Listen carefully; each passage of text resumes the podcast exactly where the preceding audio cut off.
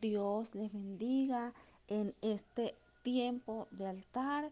Damos gracias al Señor por sus misericordias que son nuevas cada mañana. Quiero invitarle a que me acompañe a leer en Hechos capítulo 7 del 2035. Vamos a iniciar eh, con la palabra del Señor.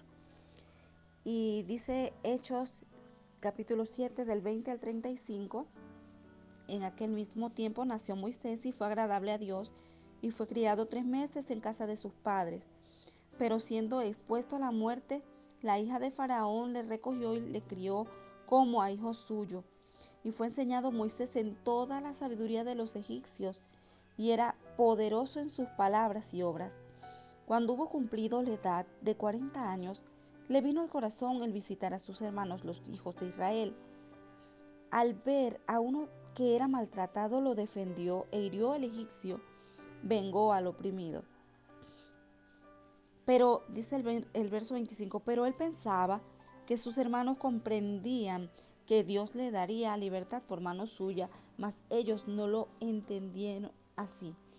Y al día siguiente se presentó uno de ellos que reñía y los ponía en paz, diciendo, varones, hermanos sois, ¿por qué os maltratáis el uno al otro?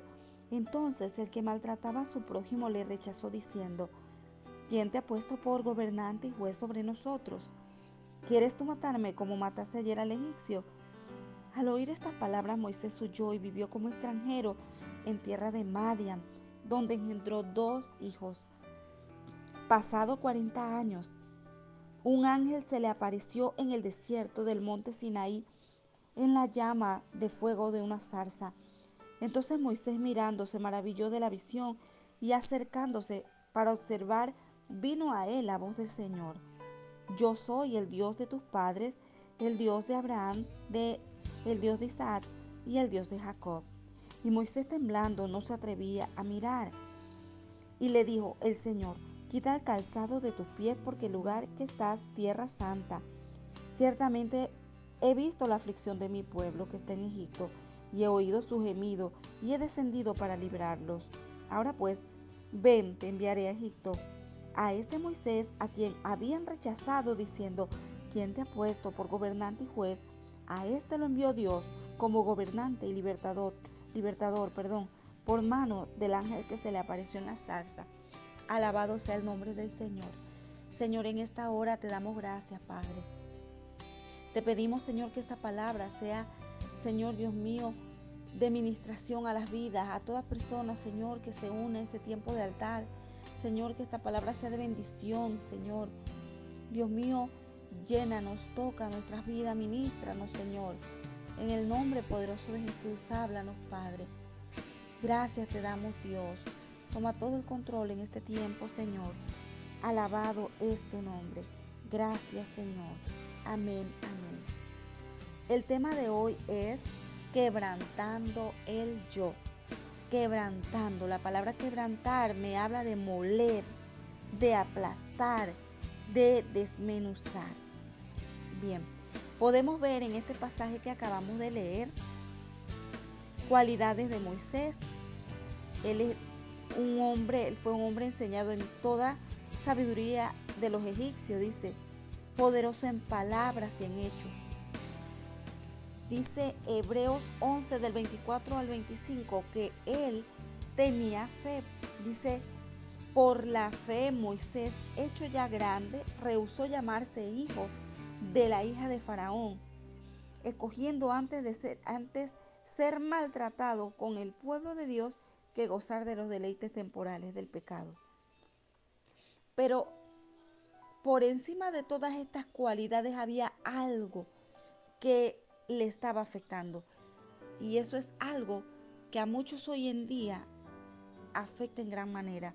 Y es el yo, al cual hay que moler, al cual hay que aplastar, al cual hay que desmenuzar. El yo está tratando de vivir la vida cristiana.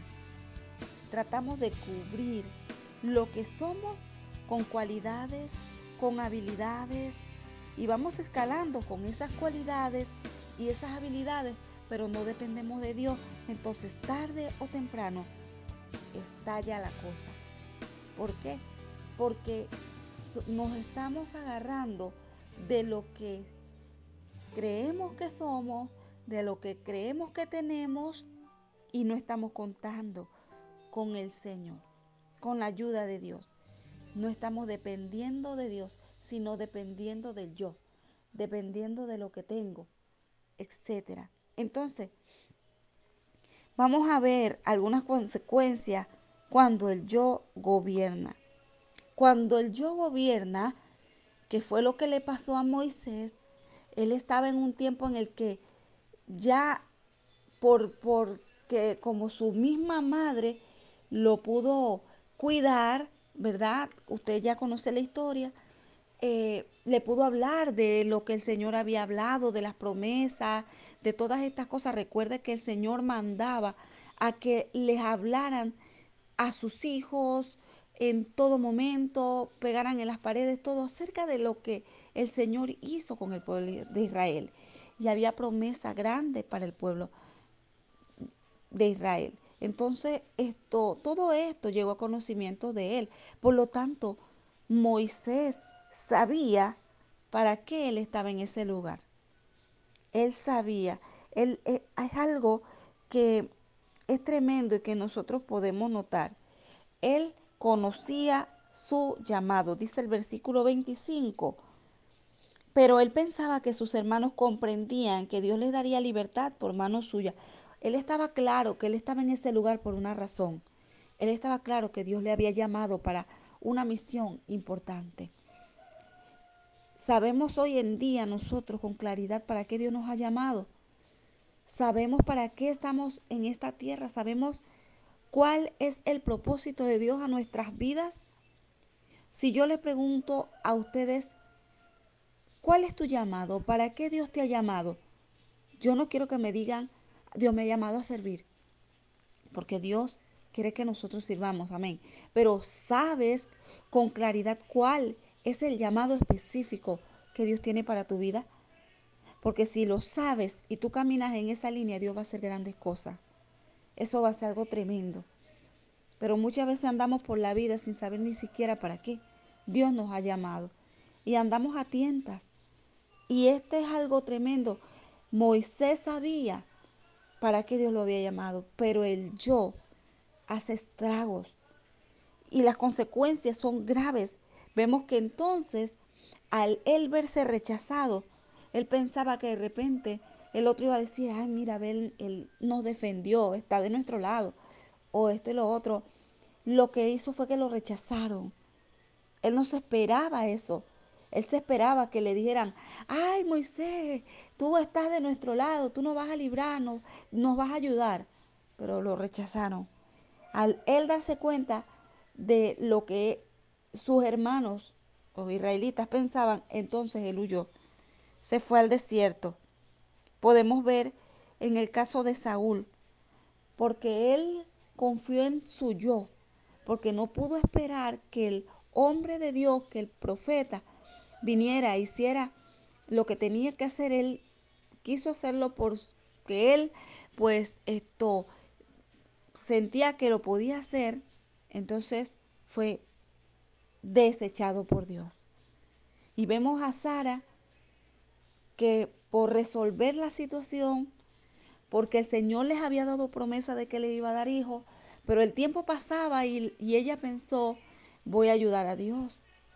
Y le dio su sierva entonces a su esposo y hasta el sol de hoy podemos ver consecuencias en nuestros días de, de su decisión Dios quiere que seamos partícipes en su mover, en lo que Dios quiere hacer. Pero nosotros necesitamos depender de Él, necesitamos depender de Dios. Satanás apela a nuestro yo para que nosotros reaccionemos mal, para que nosotros según la carne hagamos, nos enojemos eh, eh, y todas estas cosas las hace el yo. Porque si alguien no me miró como yo necesito que me mire, entonces yo voy a estar enojado, entonces me voy a sentir rechazado, entonces me todas estas cosas, me voy a, herir y todas estas cosas. O porque me dijo esto, lo otro, entonces no cuidé mi corazón y me dejé llenar de ira, de rencor, de venganza, toda esa cuestión. Entonces el yo trabajando. ¿Y qué dijimos que tenemos que hacerle al yo? Hay que molerlo, aplastarlo y desmenuzarlo. Solamente, quiero decirle, solamente la presencia de Dios nos permite que podamos identificar lo que verdaderamente somos. Vemos cuando el Señor le presenta, se, se le revela, ¿verdad? E, en esa zarza. Y Él está viendo esa zarza que arde y arde y arde y no se consume. El Señor llamándole la atención. El Señor atrayéndole. Y cuando le dice a Él y le habla y le dice lo que le tiene que decir, que el pueblo estaba clamando y el Señor ha escuchado y todo esto y todo lo otro. Y, y el Señor le dice, mete tu mano para mostrarle la señal y todo esto, mete tu mano allí en tu seno. ¿Y qué pasa? Que él saca la mano y la mano está leprosa. Y nosotros mostrando cuánta excusa y cuánta cosa, pero el Señor nos confronta y nos muestra cómo estamos, cómo está nuestro corazón, que hemos dejado llenar en nuestro corazón. A lo mejor Moisés iba caminando con las ovejas, iba pensando, ¿cómo puede ser? Yo era alguien, yo tenía esto, yo sabía tantas cosas. Y mira cómo me rechazaron. Ahora no puedo estar ni con mi familia. Ahora tuve que estar por acá. Ha pasado 40 años. Miren, muchas veces nosotros, como no, por no entender por no depender en el Señor, tenemos que pasar un proceso. Tenemos que ir al desierto y ser procesado. A Él le costó 40 años entender que Él no es nadie sin Dios. Que es Dios el que nos da la victoria, que es Dios el que se va a glorificar, que no es por nuestros méritos, que no son las, eh, eh, los certificados, las cosas que nosotros, las habilidades eh, que nos den a nosotros. El ser alguien, no es lo que nosotros hemos logrado con nuestros esfuerzos, con nuestra vida, con nuestros potenciales, lo que nos va a hacer lograr aquello que Dios quiere que logremos, sino que es Dios en nosotros y allí la presencia de Dios lo confronta. A lo mejor él estaba frustrado, qué sé yo. Solo Dios conoce el corazón. Muchas veces cuando nosotros leemos esto, eh, no nos imaginamos, ¿verdad? Más a fondo el sentimiento que pudo haber eh, albergado la vida de esa persona. Una persona que de repente pueda decir, mira, yo era para que estuviera muerto, me iban a matar y, y me ponen en una eh, eh, cuestión allí calafateada con brea para que no me muera. Y no me supo comer un tiburón, un, un lagarto. Y ahora estoy en el desierto y he perdido todo. Sepa Dios cuánta frustración en ese hombre. Y solamente la presencia de Dios te confronta para sanarte. Te muestra, te revela quién eres para entonces sanarte. Dice Salmos 19, 12. Dice, ¿Quién podrá entender sus propios errores? Líbrame de los que me son ocultos. A veces nosotros no nos damos cuenta las cosas que nosotros estamos haciendo y que están mal, ¿verdad? A veces no nos damos cuenta de que hay cosas que nos persiguen de generación en generación porque nuestras familias practicaban y esto y no lo sabemos. Dios nos ayude, ¿verdad? Dice Colosenses 3 del 5 al 9, haced morir pues lo terrenal en vosotros, fornicación, impurezas, pasiones desordenadas, malos deseos, avaricia, que es idolatría, cosas por las cuales la ira de Dios viene sobre los hijos de desobediencia, en los cuales vosotros también anduvisteis en otros tiempos, cuando vivíais en ellas. Pero ahora dejad también vosotros todas estas cosas, ira, enojo, malicia, blasfemia, palabras deshonestas de nuestra boca. No mintáis los unos a los otros, habiéndonos despojado de los viejos hombres con sus hechos ven lo que el Señor nos manda. Nosotros habiendo venido al Señor, despojémonos de todo eso, de la ira, del enojo, de la contienda. A veces no lo reconocemos y lo vemos como poca cosa. Pues el Señor dice que nos despojemos de todo eso. De todo eso. Amén. Moisés camina por las ovejas pensando todas estas cosas. Viene el Señor, lo confronta y empieza a tratar con él. Entonces Cristo formándose en nosotros, Cristo formando su carácter en nosotros. Porque el Señor a través del proceso, a través de, del desierto, a través de la prueba, nos, nos moldea el carácter.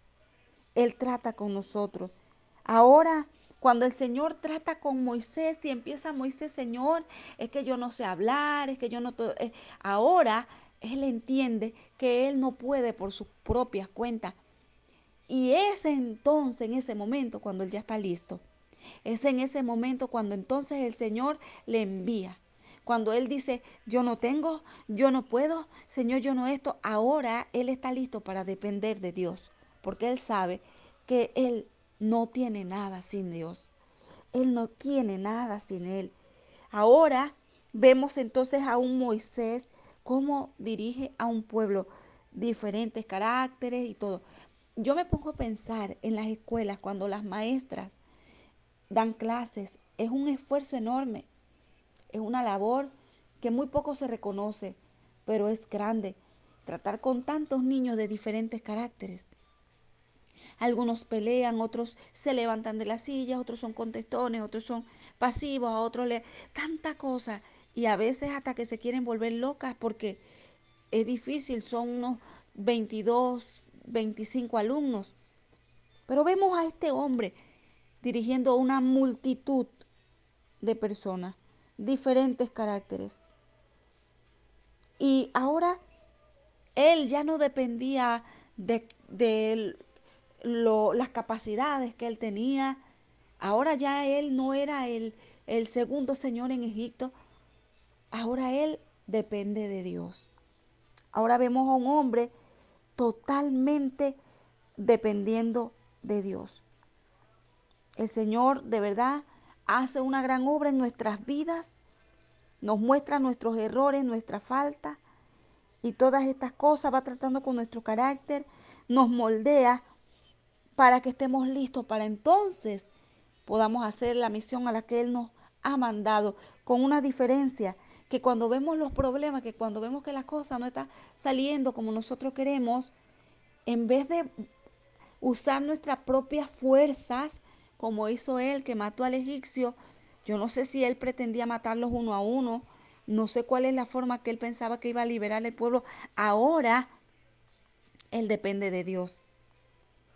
¿Qué haces cuando estás en una situación que de repente se te presenta? ¿Cómo resuelves?